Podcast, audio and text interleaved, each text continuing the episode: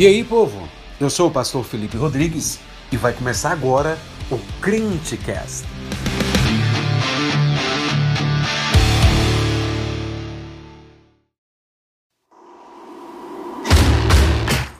Fala jovem, beleza? Passando aqui para te deixar dois avisos importantes. Primeiro de tudo, siga a gente no Instagram, o Crentecast. Segundo, siga a gente também no Spotify para não perder nenhum episódio. Outra coisa, continuaremos lançando os episódios lá no Spotify. Toda segunda-feira o Sermão de Domingo e toda quarta-feira o Reflexão Week. Fique agora com o Sermão de Domingo, firme em todo o tempo.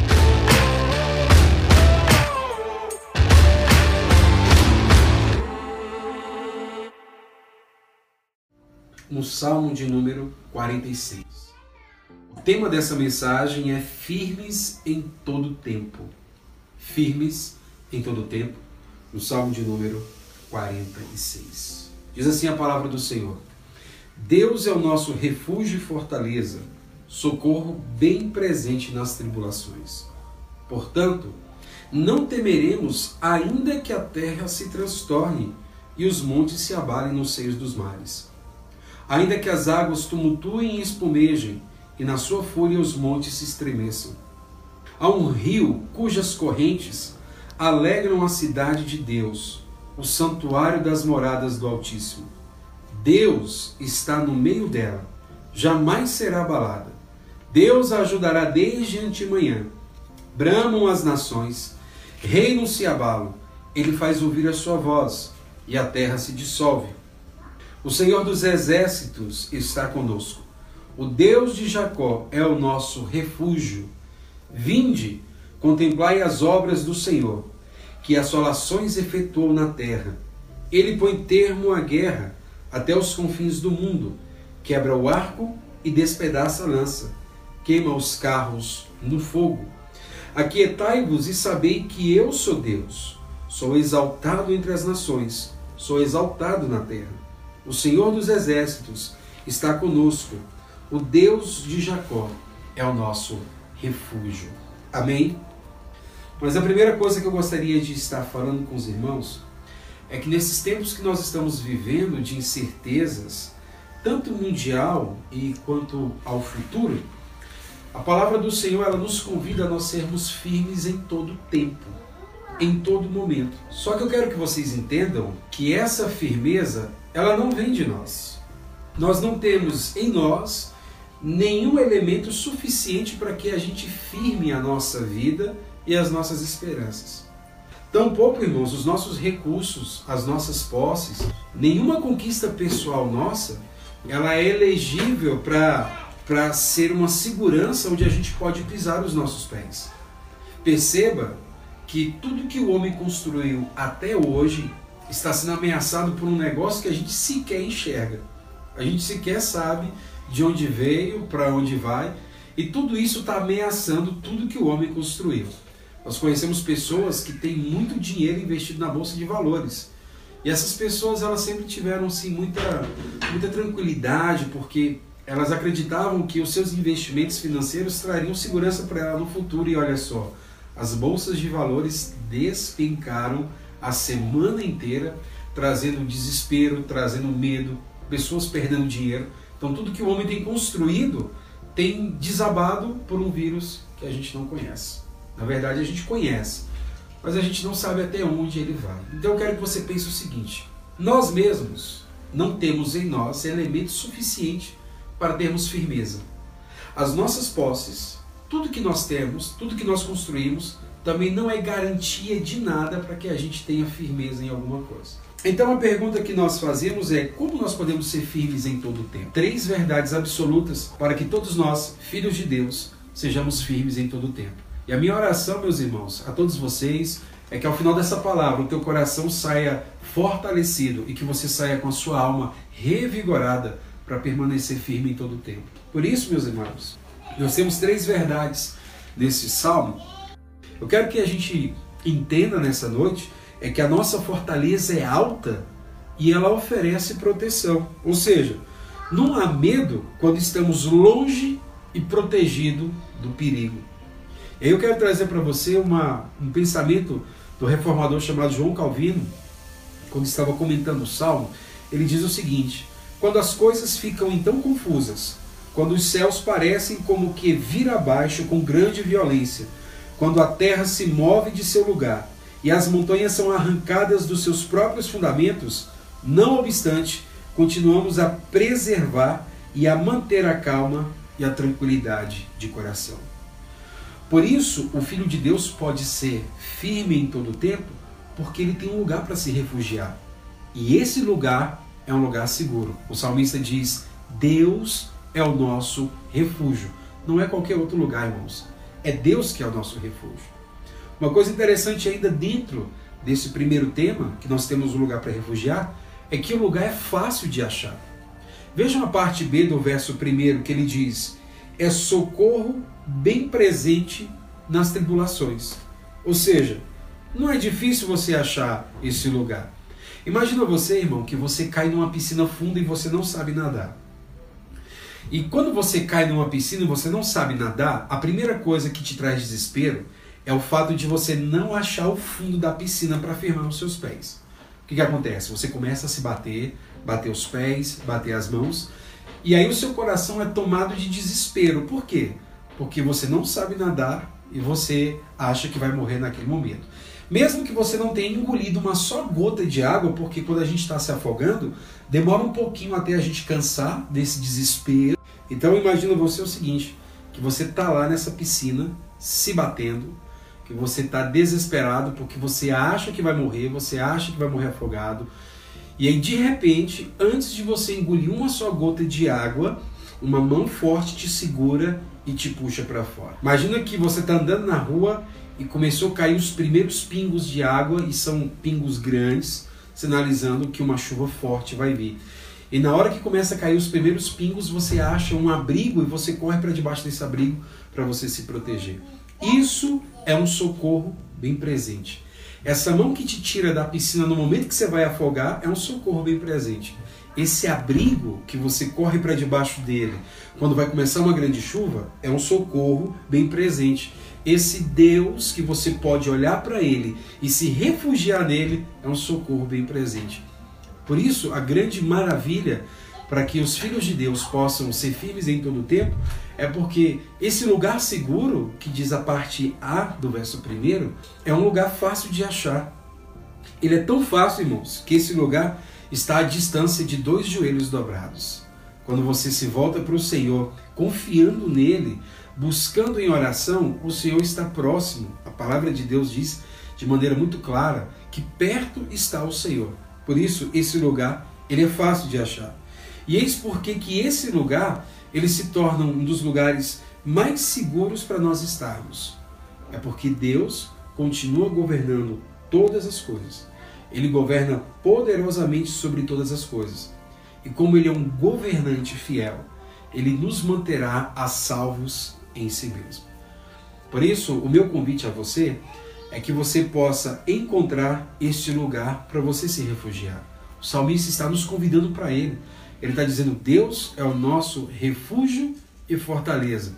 Ele é o socorro bem presente na hora da angústia. Isso nos traz certeza de que quando a gente vê o mundo ao nosso redor caindo, nós podemos olhar para o Senhor e saber que nele nós temos refúgio nós temos fortaleza e nós temos um socorro bem presente. E aí, meus amados, nós entramos para o verso 2, que quando nós olhamos essas verdades, de que nós temos um lugar seguro e esse lugar é fácil de achar, isso nos anima. Porque é uma consequência direta. Se você sabe que no meio do caos nós temos um lugar seguro e esse lugar é fácil de achar, então vai acontecer o que está dizendo no verso 2. Portanto, nós não temeremos.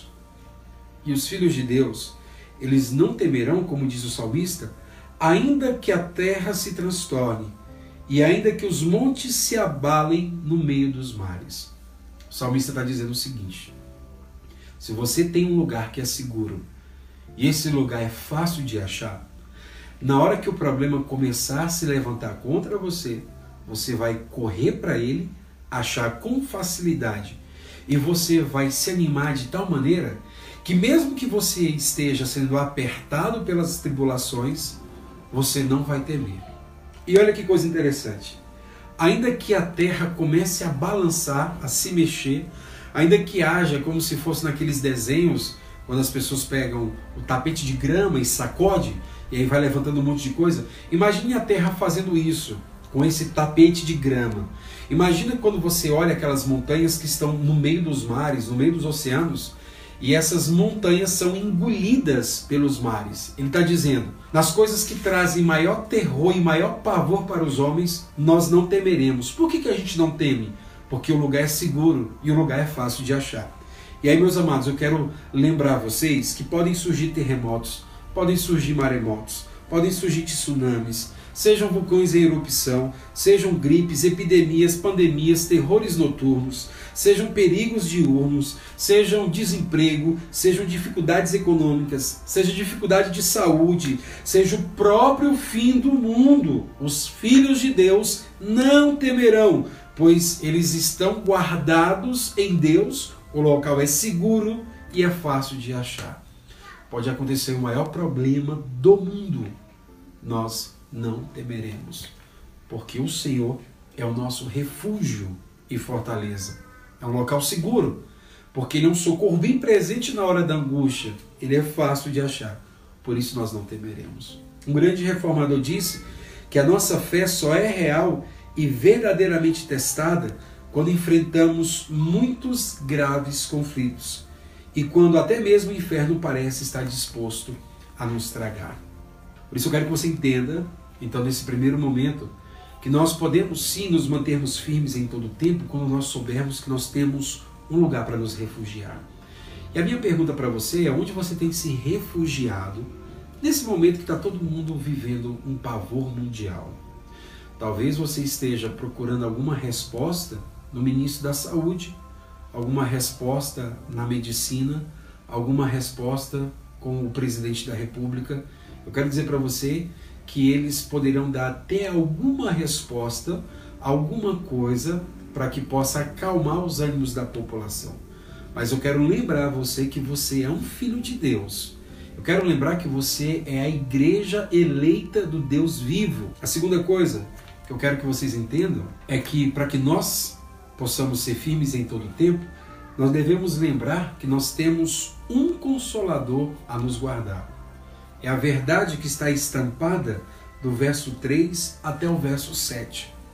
Nós temos um consolador a nos guardar. Nós temos um Deus que vela por nós. Nós temos um Senhor que está perto de nós a todo tempo. E veja que interessante. Do verso 1 até o verso 2, o crente ele olha para cima e ele entende que há um Deus a quem ele pode ir.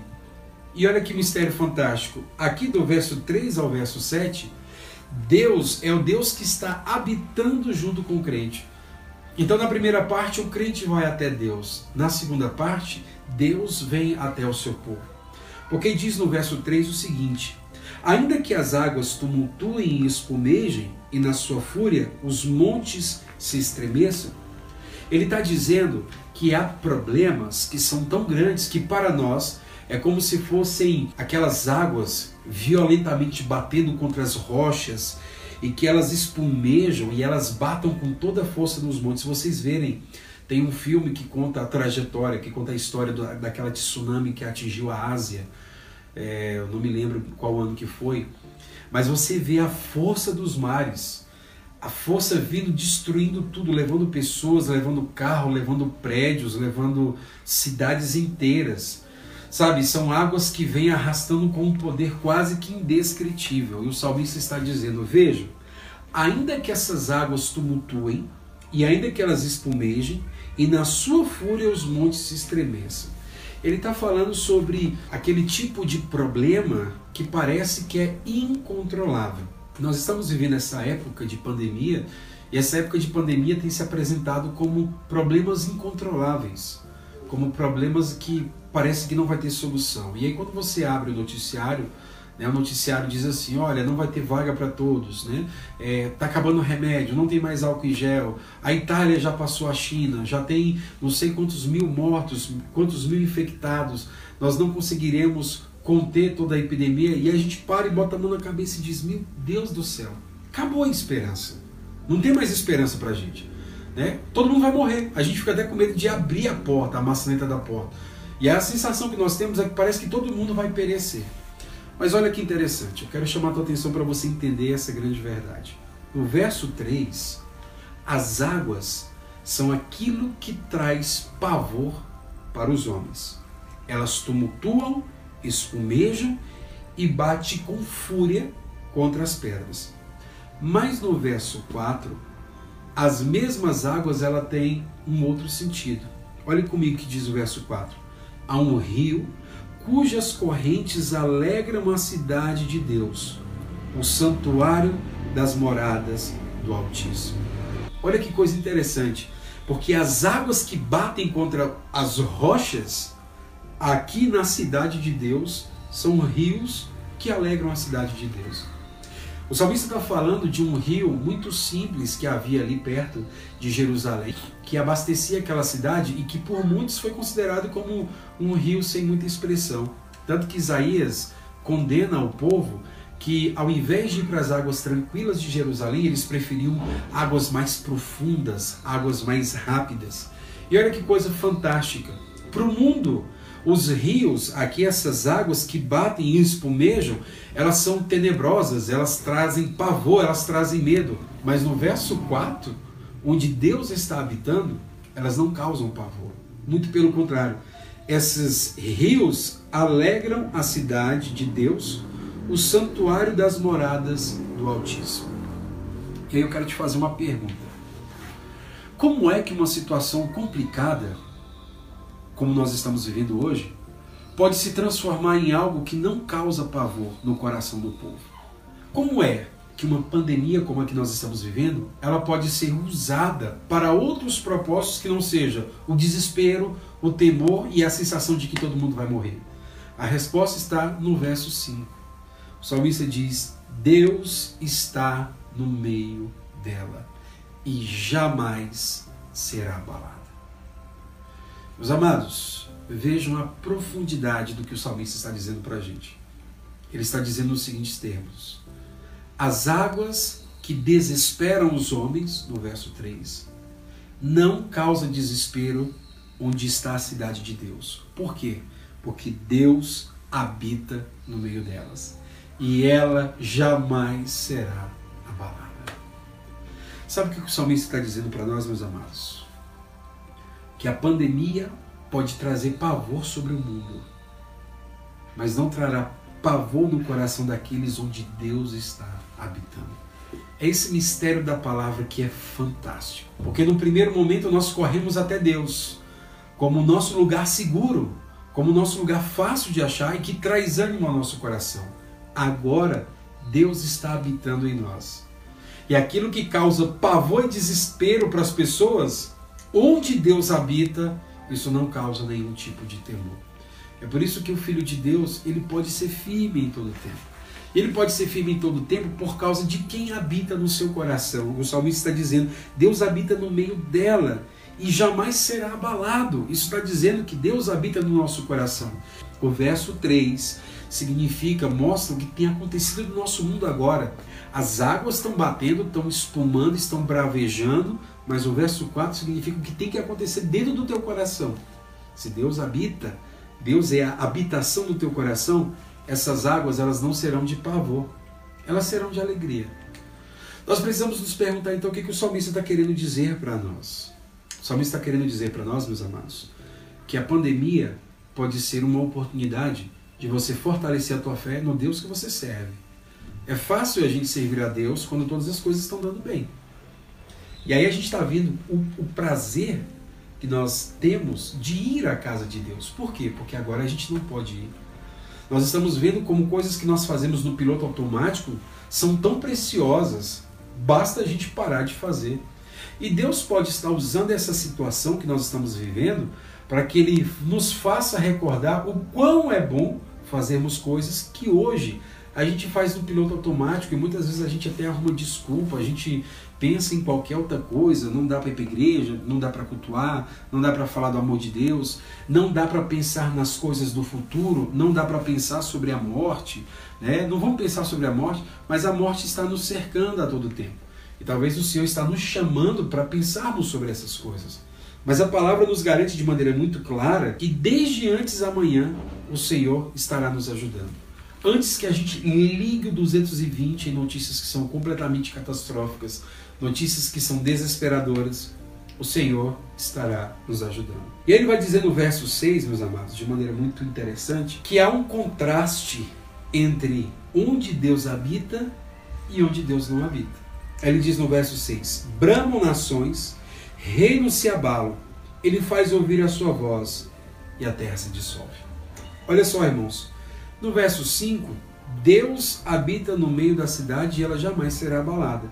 E Deus está ajudando. Já no verso 6, as nações estão desesperadas, elas estão assim procurando respostas, elas estão se levantando, brigando umas com as outras, elas estão ameaçando guerras umas com as outras. E o salmista diz que no meio dessa confusão toda, Deus faz ouvir a sua voz. Irmãos, olha que bênção que os filhos de Deus têm. No meio do mundo há desespero, há briga, há pavor. Onde Deus habita, há paz. Onde Deus habita, nada irá abalar onde o Senhor está habitando. Onde Deus está habitando, há ajuda e o Senhor tem ajudado os seus filhos a continuarem nessa caminhada, se livrando de qualquer pavor que possam entrar em suas mentes. E é o que nós temos visto hoje. As nações estão bramando, as nações estão se levantando, estão, os reinos estão se abalando, cidades inteiras se abalando. Você vê a Itália, uma, um país que tá, está em frangalhos socialmente, sentimentalmente, muitos idosos morrendo, não tem lugar para as pessoas. O cemitério já não tem mais lugares para enterrar os seus mortos. Aquela cidade está em um desespero total. Nós vimos recentemente o Brasil trocando farpas com a China e, e, e, países fechando as suas fronteiras, é, passageiros que vêm de outros lugares não podendo entrar nos países, ficando de quarentena, ou seja, há uma bagunça, há uma convulsão social muito grande por causa desse problema. Mas onde Deus habita, a paz. E há uma coisa completamente interessante que eu quero que você perceba no verso 6. As nações estão começando a ouvir a voz de Deus. Eu não sou, irmãos, daquele tipo de pastor que ele vê uma, né, digamos assim, deu piolho nos meninos. Ó, oh, isso é, isso é cumprimento de êxodo, viu? Eu não sou esses caras que ficam tentando encontrar é, é, respostas. As nuvens formaram um revólver. Eita, vai ter guerra. Né? Eu gosto de me, me orientar pela palavra de Deus. Eu não gosto de ficar tentando adivinhar o que vai acontecer no futuro. Que eu conheço de gente que está dando um monte de profetadas sobre futuro. Eita, que chega a hora, eis que está chegando a hora, eis que não sei o que. Eu, eu me filio à palavra de Deus. Mas quando a palavra de Deus diz algo muito claro, nós precisamos ouvir e dobrar os nossos joelhos. Porque ele diz que no meio dos reinos abalados e nações que estão em convulsão, o Senhor faz ouvir a sua voz e a terra se dissolve. Meus amados, a nossa sociedade está se dissolvendo. Nós precisamos olhar que os países mais desenvolvidos do mundo estão se dissolvendo. E de alguma maneira Deus está fazendo a sua voz ser ouvida no meio dessa pandemia. No meio desses problemas todos, Deus está sendo ouvido. Se você entrar no seu Instagram, você vai ver o tanto de postagem de vídeos, vídeos ao vivo, igrejas, e o tanto de pessoas que até então falavam só sobre coisas materiais, agora está pedindo se nós nos orarmos, se nós nos juntarmos em corrente, se nós nos voltarmos para o Senhor. O que é isso? É Deus se fazendo ouvir no meio de sociedades e países inteiros que não tinham tempo para Deus. E eu vou confessar algo para você. Eu reclamava que não estava tendo tempo para fazer as coisas que eu queria. Eu era uma das pessoas que ficava aqui reclamando porque, meu Deus, é tanta coisa para fazer, tanta correria. Você acorda cansado, dorme mais cansado ainda. E nós estamos com tempo em casa para fazer culto nos lares, para ler a palavra do Senhor, para lermos bons livros, para brincarmos com os nossos filhos, para dedicarmos atenção às pessoas que estão precisando. Então, de alguma maneira, Deus está usando isso para que a sua voz seja ouvida no meio das nações. E aí eu quero te chamar para você entender que por causa dessas coisas você pode sim ser firme em todo o tempo, porque nós temos um consolador. Esse consolador está conosco. O verso 5 está dizendo de maneira muito clara: Ele habita no meio de nós. Temos um consolador a nos guardar. E aí o salmista fecha essa primeira parte dizendo: O Senhor dos exércitos está conosco, o Deus de Jacó é o nosso refúgio. Ou seja, nós temos um consolador que está nos guardando, irmãos. Nós podemos ser firmes em todo o tempo. Primeiro, porque nós temos um lugar para nos refugiar. Segundo, porque nós temos um consolador a nos guardar. E por fim, nós podemos ser firmes em todo o tempo, porque nós temos uma história para relembrar. É o que está do verso 8 até o verso 11. Vinde e contemplai as obras do Senhor, que assolações efetuou na terra. Ele põe termo à guerra até os confins do mundo, quebra o arco e despedaça a lança, queima os carros no fogo. O salmista estava usando uma linguagem para que o povo de Israel pudesse entender como Deus dava vitória a Israel mesmo Israel sendo menor em expressão militar, poderio militar, mas Deus era quem garantia a vitória de Israel. Então, quando ele diz, lembrem-se, contemplem as obras do Senhor, ele está chamando o povo para que o povo possa ver o que Deus já fez. Ele está dizendo, sabe por que, que o lugar é seguro? Sabe por que, que o Consolador está no meio de nós? Dá uma olhada para a história. Veja o que Deus fez. Veja o que Deus já operou no meio de Israel. Contemplem as obras do Senhor. Ele diz: Veja o que Deus já fez no meio da terra, no verso 8. Olha o que ele já fez com todos os inimigos de Israel. No verso 9, ele põe fim à guerra. Irmãos, quantas guerras Israel ganhou por causa da intervenção do Senhor? Quantas coisas aconteceram no meio de Israel? Houve uma guerra em Israel que o Senhor chamou o rei e falou assim: Vocês não vão lutar, eu vou lutar por vocês. E o Senhor ganhou aquela guerra para Israel. E aqui ele usa aquela figura de linguagem no verso 9, que ele, ele quebra o arco e despedaça a lança e queima os carros no fogo. É aquela figura, talvez você já tenha visto nos filmes, quando uma nação ela conquista outra, ela pega todas as suas ferramentas e as suas armas militares, faz uma pilha enorme e coloca fogo taca fogo em todas as suas armas, no sinal de que eles foram derrotados. E aí o salmista está dizendo para o povo de Israel: lembrem-se do que o Senhor já fez. Lembre-se de toda a provisão de Deus e como Deus tem guardado Israel até os dias de hoje. Por isso, meus amados, o salmista está nos dizendo que quando nós olhamos para a nossa história, nós nos lembramos por que, que Deus é um lugar seguro e por que, que Ele é o nosso consolador a nos guardar. E talvez você precise olhar para a sua própria história. Talvez você precise olhar para a sua própria vida. Talvez você está num terror terrível hoje.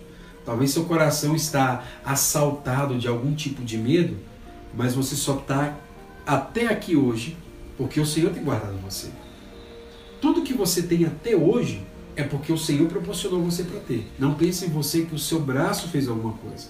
Não pense em você que as suas posses fizeram alguma coisa. Pelo contrário, o Senhor fez tudo. O nosso Deus, ele fez tudo. Por isso, olha a história. Dá uma olhada para o que o Senhor fez até hoje na tua vida. Dá uma olhada para ver dos livramentos que Deus já trouxe na sua vida. Dá uma refletida sobre aquilo que o Senhor já proporcionou ao teu coração. A palavra de Deus diz: Eu quero trazer à memória aquilo que me traz esperança. Então começa a trazer à tua memória os grandes livramentos do Senhor, provisões que o Senhor deu, livramentos de morte, livramentos de assalto. Ou muitas vezes você passou pelo assalto, mas Deus te livrou da morte. Às vezes você passou por uma crise financeira, mas Deus nunca deixou faltar nada na tua casa. Ou talvez chegou a faltar alguma coisa na tua casa, mas você nunca perdeu a tua fé. Então venha contemplar o que o nosso Deus fez. Dê uma olhada na história. E aí, quando nós olhamos para o verso 10, o verso 10 ele diz: Aquietai-vos e sabei que eu sou Deus. Sou exaltado entre as nações, sou exaltado na terra. O salmista está usando uma figura de linguagem como se Deus estivesse falando contra as pessoas que não são filhos de Deus. Para os filhos de Deus, Deus habita no meio deles. Para os que não são filhos de Deus, eles têm que se deparar com a grandeza de um Deus que poderá esmagá-los. Por isso que ele diz: Aquietai-vos.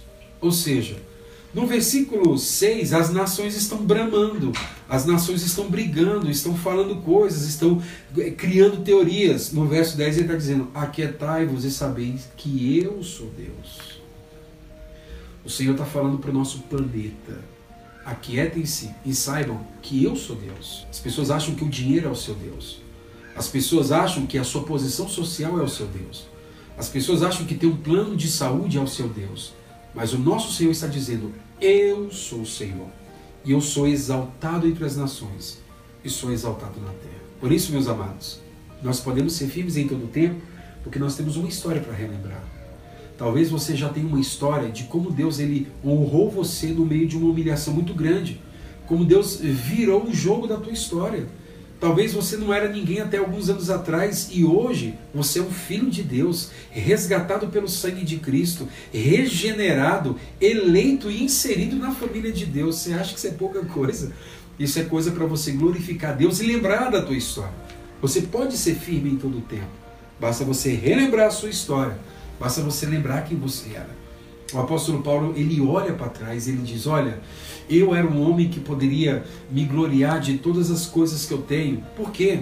Porque eu sou hebreu de hebreu, da linhagem real, da, da, da linhagem mais pura, circuncidado ao oitavo dia, da tribo de Benjamim, fariseu. Quanto ao zelo que havia na lei, ele era irrepreensível, perseguidor da igreja. Mas ele diz: Mas tudo isso eu considerei como perda por causa da sublimidade do conhecimento de Jesus Cristo. Por isso, quando você lembra da tua história, você vai ver que Deus ele foi o provedor da tua vida até os dias de hoje. Eu só quero contar uma história para vocês, talvez vocês não saibam, talvez não, muita gente saiba, mas é, quando a Rebeca nasceu, a Rebeca nasceu com um problema muito sério. Ela nasceu com 26 semanas e pesando 1,4 kg. E não havia esperança nenhuma para a Rebeca, porque ela desenvolveu uma bactéria muito forte que os antibióticos mais fortes não estavam fazendo efeito nela. E eu me lembro que uma vez eu cheguei com a Thalita, a gente via aquela criança tão lindinha, sabe? Pra gente parecia que estava tudo muito bem. E aí uma vez a gente foi perguntar para pediatra assim: "E aí, tá tudo bem com a Rebeca?" E aquela pediatra ela olhou para nós e falou assim: "O que você entende por bem?" Você tem uma filha que pesa 1,4 kg, que nasceu com 26 semanas, que está com uma infecção gravíssima que nenhum antibiótico mais forte está conseguindo controlar o que, que é bem para você? Né? Aquela palavra foi pesada e a gente saiu daquele hospital assim meio assustado, né? E falou: Senhor, talvez o bem que nós entendemos pode não ser o bem que essa médica entende, mas a nossa confiança está no Senhor.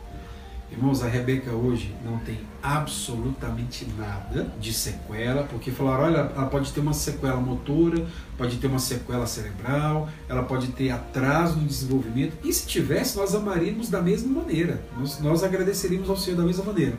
Mas Deus foi tão bom que ela não teve absolutamente nada, nenhuma sequela. A Rebeca está à frente do tempo dela, de inteligência, de esperteza. Sabe, quando a gente olha para isso, a gente não teme uma gripe que ela tem hoje. A gente não tema um problema que ela tem hoje, porque a gente olha e fala: o que, o que Deus já fez na vida da Rebeca? O que Deus já providenciou na vida dela, o que tem acontecido é muito menor. E nós continuaremos a confiar nesse Deus que lá atrás já provou a sua fidelidade. É por isso que eu falo para vocês que nós temos condição de sermos firmes em todo o tempo, quando nós relembramos a nossa história. E quantos de vocês, irmãos, vocês têm uma história? Quantos de vocês têm um livramento, um milagre, algo que Deus mudou completamente? Por isso, vocês não precisam se apavorar. Olhem para trás. Veja o que o poderoso e bom Deus já fez na vida de vocês. E certamente ele se permanecerá fiel até o fim. Quando eu digo permanecer fiel, eu não estou dizendo que Deus não pode permitir que algumas coisas nos aconteçam. Mas se mesmo acontecer, ele estará conosco até o final. E aí nós encerramos essa passagem com o salmista relembrando o povo no verso 11. O Senhor dos exércitos está conosco, o Deus de Jacó é o nosso refúgio. Por isso, meus irmãos, nós podemos ser firmes em todo o tempo. Nesse período de pandemia, você pode ser firme em todo o tempo. Você pode sorrir, você pode dormir tranquilamente, levantar-se tranquilamente, por causa de três verdades. Nós temos um lugar para que nós possamos nos refugiar Segundo, nós temos um consolador a nos guardar. E terceiro, nós temos uma história para relembrar. E essa história está dizendo: Deus é o nosso refúgio e fortaleza, socorro bem presente na hora da angústia. Que Deus te abençoe poderosamente. Que Ele te guarde e te livre do mal. Que a tua mente esteja guardada em Cristo Jesus. E a minha oração é que a paz que excede todo o entendimento esteja na vida de cada um de vocês, trazendo alegria, esperança e fazendo de vocês um agente de esperança e de transformação para todos que estão ao seu redor.